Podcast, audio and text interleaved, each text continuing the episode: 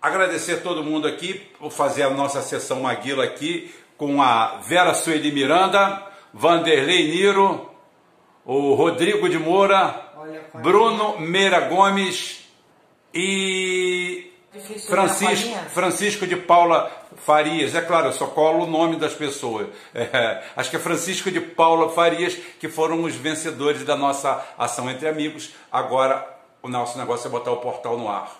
Exatamente. Já abrimos o nosso segundo canal, o canal Geoforça, que está tendo uma força. Peço para vocês se inscreverem lá. Tá? O, é um canal que a gente vai tratar de política, de geopolítica e armamentos. Porque uma coisa anda junto com a outra. Então a gente vai falando lá, é, colocamos agora lá é, um, um, um, produto é, pouco falado, porque a gente vai usar muitas dobras da história, aquilo que as pessoas pouco veem, pouco escutam, porque a mídia esconde, né? E dando uma palhinha assim, a gente não pode deixar é, de fora o que está acontecendo na Bielorrússia. É, o Lukashenko lá, o Alexander Lukashenko, o, o cara que disse para a gente fazer, como é que é? Sauna e vodka para combater a Covid-19 é uma tese, né? é uma teoria, não tem problema nenhum não. Ele disse que é um dos jeitos é uma figura meio folclórica e andava oscilando sempre, fazendo, se oferecendo, é, botando uma tanguinha para a OTAN, aquele negócio todo, mas agora o bicho pegou de vez lá com a Estelana, é, Esteliana, Esteliana Alexevic, um negócio desse, um desses nomes bonitos que tem por lá que é foda, né? A gente decorar de cabeça. É, ele ganhou a eleição, Estão dizendo que foi fraude.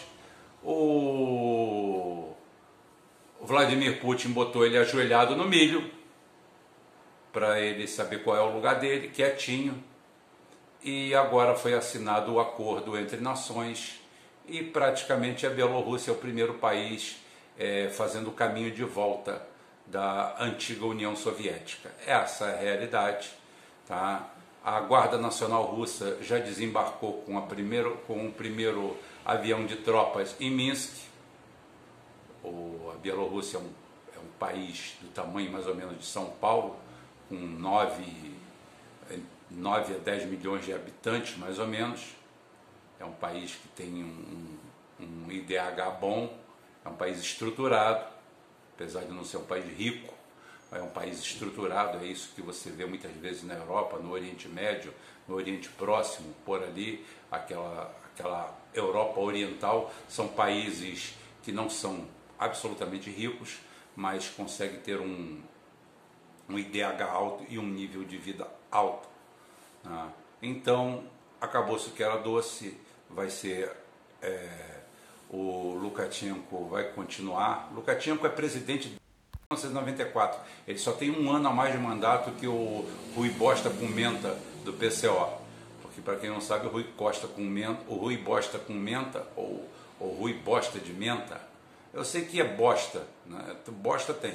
É, do PCO está no partido desde 1995, desde a fundação do PCO. A diferença é que até hoje só conseguiram fazer um vereador na vida inteira, na história inteira. Mas isso aí só serve, isso aí é só cultura inútil. E hoje nós temos dois assuntos para tratar aqui. Um, todo mundo tratou, a gente tem que dar uma pincelada é, sobre. Eu não vou falar aqui da Sarah Winter, essa vagabunda profissional, essa garota de programa alçada à condição de celebridade ou de subcelebridade que comete reiterados crimes na, nas barbas das autoridades, uma dessas pessoas estranhas que veio é, nesse estranho rolo compressor que elegeu o Bolsonaro, inclusive até o Bolsonaro parece ter se afastado desses grupos e com certeza porque nós temos duas lives essa semana muito interessantes. É, hoje é praticamente a apresentação delas. Uma tem a ver com a Sarah Winter, que é uma olavista convicta, é uma agente do Olavo de Carvalho, e toda essa movimentação que a gente vê é a tentativa desesperada do Olavo de Carvalho manter um protagonismo que já não tem mais razão de ser. Ou seja, ascensão e queda do olavismo é, já está desenhado. E essa figura nefasta. Agora, não menos nefasta são os antagônicos dela. Se de um lado você tem essa figura aí, essa figura, essa triste figura chamada Sarah Winter, ao ponto é, de pegar o nome dado de uma, de uma criança que foi vítima de uma tragédia, é uma tragédia pontual. Essa tragédia, graças a Deus, não é corriqueira, apesar dos escândalos, apesar de como as pessoas tentam tirar proveito disso, ela não é uma coisa corriqueira, é uma exceção, ainda bem, mas como toda exceção, tem que ter um tratamento especial. E a justiça deu um tratamento exemplar à situação da menina, e eis que me aparecem grupos a favor e contra essa situação, aonde nenhuma delas, nenhum grupo, ninguém se importa um pingo ou uma vírgula com a pobre da menina. Ninguém quer saber o estado psicológico dessa criança de 10 anos estuprada é, de forma quanto mais por um marginal, um delinquente, um cara que deveria ser castrado. Mas não é castração química, não. Castração com gilete enferrujada e cega. E eu me apresento como carrasco. Não tem problema nenhum, não. Tá? Um sujeito desse é um elemento que não merece a vida. Tá? Não tem como, não tem porquê. Não existe justificativa para o Estado pagar um prato de comida para um desgraçado desse. Quer se, quer se arrepender? Eu, deixo seu arrependimento. Vai virar fosfato, vai virar alimento para árvore, para mato, para planta. É esse que é o caminho. E destino não muito diferente devem ter os ativistas dos dois lados que vão para a rua sem pensar. Não existe nenhum grupo anônimo que foi lá para apresentar ajuda. Eu dei uma olhada no programa rapidamente no, no programa do Zé Fernandes. Ele fez uma abordagem muito boa, muito técnica sobre o assunto.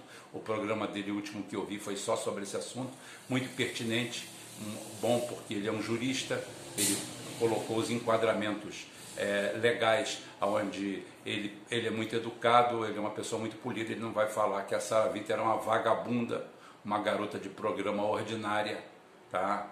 uma prostituta que se colocou ali é, com respeito às prostitutas, tá? É, meu, meu, respeito à categoria.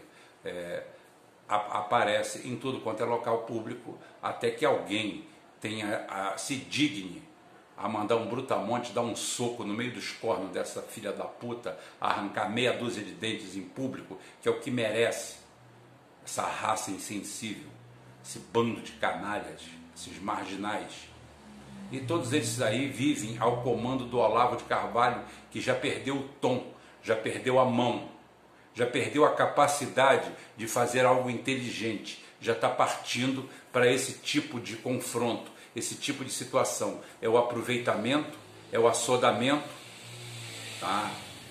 E o que nós vimos hoje, ontem, foi um espetáculo deprimente, fazendo parecer que aquilo ali é uma prática comum ah, Rubem é uma prática comum. Não, não, não é, graças a Deus. O comum é que isso não aconteça. É claro que temos que ter olhos e pulso forte quando isso acontece. Agora, aquilo ali não é o comum. O comum é o oposto. Meu pai sempre falava: uma multidão quieta, calada, não faz barulho, não chama atenção. E, no entanto, duas pessoas pulando e dando tiro para o alto vão aparecer no meio da multidão.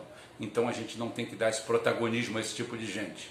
Esse tipo de gente precisa sim as barras dos tribunais, a cadeia fria e, no caso do estuprador, em pauta, em epígrafe, o certo era isso que eu falei: era cortar braços, mãos, pés, tudo.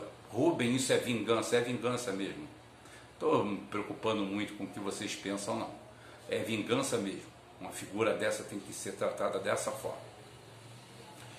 E dito isto, eu vou para o tema mais polêmico, que é a nossa segunda live, a nossa, uma live. Essa live, vai, essa live sobre o Olavo de Carvalho você vai ver amanhã aqui.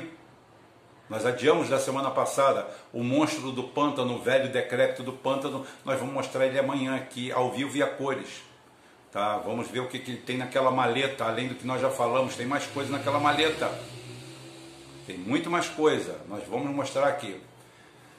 E na quinta-feira nós temos uma live aonde nós demos o espaço todo para o PDT, é, para a tribuna do PDT de São Paulo, é, para o na figura do Gabriel Cassiano e de quem mais ele regimentar. Está é, tá aberto para o Antônio Neto, está aberto para o Márcio França.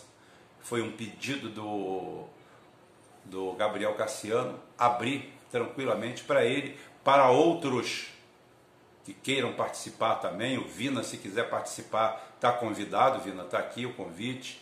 É, nós temos que tratar de um assunto muito sério. Vocês têm que tratar de um assunto muito sério. Eu vou dar a tribuna, vou, vou deixar a pauta por conta de vocês, mas tem algo fedendo nessa história toda. Tem algo meio pútrido no ar. Tem algo que está incomodando demais. É, o ataque, o ataque que o Márcio França está recebendo quando qualquer regra de três política hoje dá Márcio França como virtual prefeito de São Paulo. Sou eu que estou falando. É, Márcio França foi o candidato mais votado no último pleito na cidade de São Paulo. E nada mudou para que isso mudasse. Nada mudou para que as pessoas votassem no Bruno Covas, porque nem o elemento, nem o elemento Bolsonaro hoje atua a favor deles. E eis que, de uma forma muito estranha, a candidatura do Márcio França começa a receber um ataque frontal por causa de uma aproximação dele com o Bolsonaro, que não chega a ser uma aproximação, simplesmente é uma relação amistosa, o que é perfeitamente viável e compreensível. A gente viu isso na figura do próprio Brizola, com com generais né, e com o próprio Collor no seu segundo mandato como governador do Rio de Janeiro. Então, fica claro que esse tipo de relacionamento é normal. Agora, não sabemos de onde vem, de onde vem essas forças promovendo uma verdadeira guerra híbrida, em que tudo leva a crer, em tudo leva a crer, que há algo de muito podre no reino da Dinamarca porque ao sofrer um ataque interno, um ataque promovido por grupos identitários, grupos alegadamente da New Left, fazem uma guerra híbrida contra um candidato que tem tudo para tirar o mandato do eterno mandato dos tucanos em São Paulo. Já quase foi para o governo do estado. Não foi por causa do interior que fechou fileiras ao favor do João Escória. Hoje João Scori não tem essa força, Bolsonaro está fora dessa disputa e Márcio França e Antônio Neto surgem como virtuais eleitos aqui na cidade. É eu que estou falando, é minha previsão política.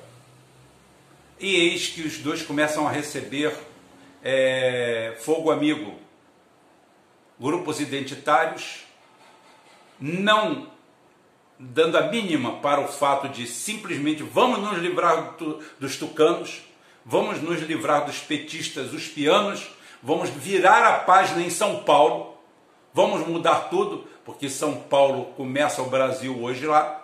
O Rio de Janeiro perdeu todo o seu protagonismo através da corrupção desenfreada e da perseguição que é feita ao Estado. As duas acontecem junto porque se fosse apenas uma perseguição política, é claro que essa turma do PSDB de São Paulo já estaria presa há séculos, mas nada disso aconteceu.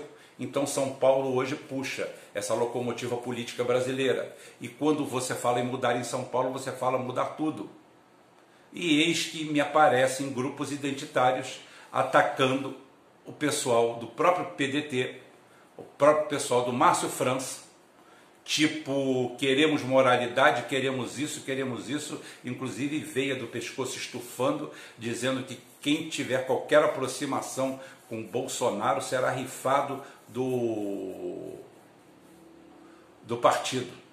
Aí eu pergunto para vocês: é assim que se cresce um partido? É com esse antagonismo gratuito?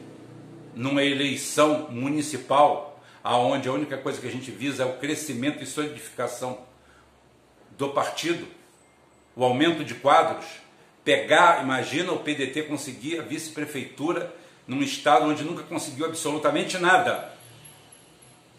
Você imagina o PSB levar a prefeitura de São Paulo, imagine essa dobradinha PSB-PDT na principal cidade do Brasil, a quarta ou quinta economia isolada do país, essa cidade, que é maior do que mais de 20 estados da federação, só essa cidade.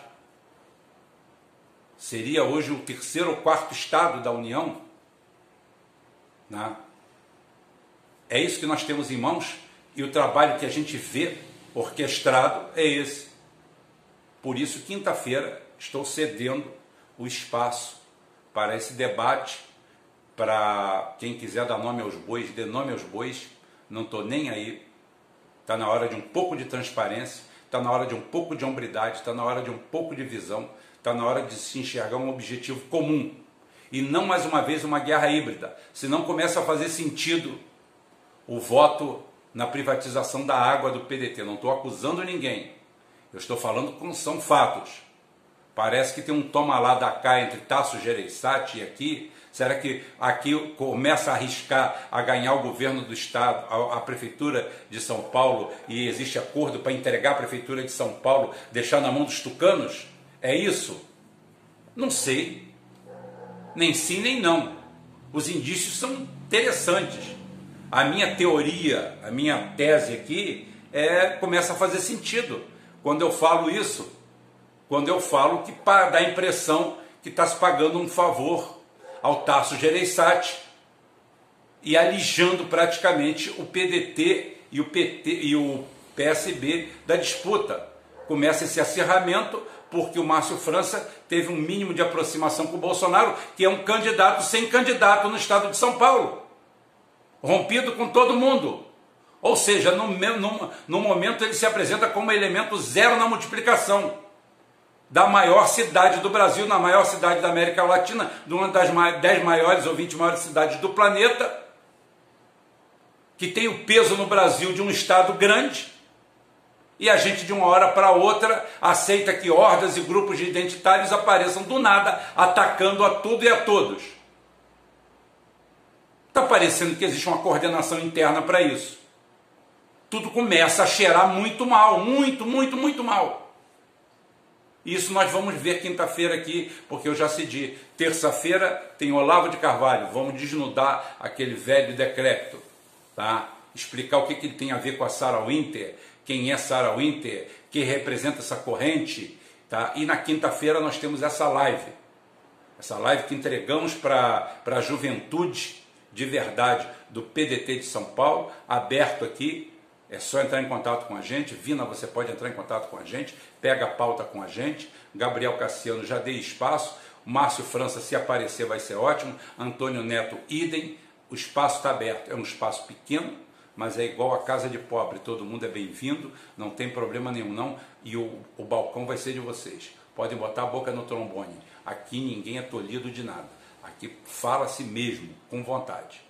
Então é essa coisa estranha que está acontecendo, é esse voto nas águas do PDT, é essa, esse quase bombardeio da própria campanha, uma campanha que tem tudo para decolar. Eu não vejo empolgação no PDT, eu não vejo empolgação é, de fora é, de quem tem praticamente um mandato na mão, tá? um mandato raríssimo, uma coisa inédita na história do partido, um crescimento exponencial, e eu não estou vendo grandes risos nisso não. Parece que as, as, as feições estão fechadas e eu não consigo entender nada disso. Mas a gente vai entender. Nós vamos ficar por aqui hoje, porque hoje praticamente é uma prévia da semana. Um abraço para todo mundo aí, é, mais um abraço para os felizardos, um abraço maior ainda para os infelizardos, para os que perderam, colaboraram e estão junto com a gente. Tá? E vamos ver como é que vai ser essa ação entre amigos do Caraí. A gente não sabe se empacota o Caraí e manda, tá? ou traz a pessoa para um jantar à luz de velas. Cara, aí já estamos na porta do cemitério arrecadando as velas. Pode ficar tranquilo. Ainda não apareceu nenhum leitão, nenhum frango de macumba para a gente preparar o, o buffet. Mas pode deixar que nós vamos fazer isso. Tá? Um abraço para todo mundo. Até amanhã, se Deus quiser. E ele vai querer. Amanhã tem live e quinta tem live também. Tem live quase a semana toda, tá? Amanhã eu vou confirmar uma outra aí. Muita live. Muita live, né? Muita live. O diretor falou que é muita live. Chega a porrinhar aqui que é, pode fazer barulho. Isso, isso. Muita live. Até amanhã, gente. Se Deus quiser.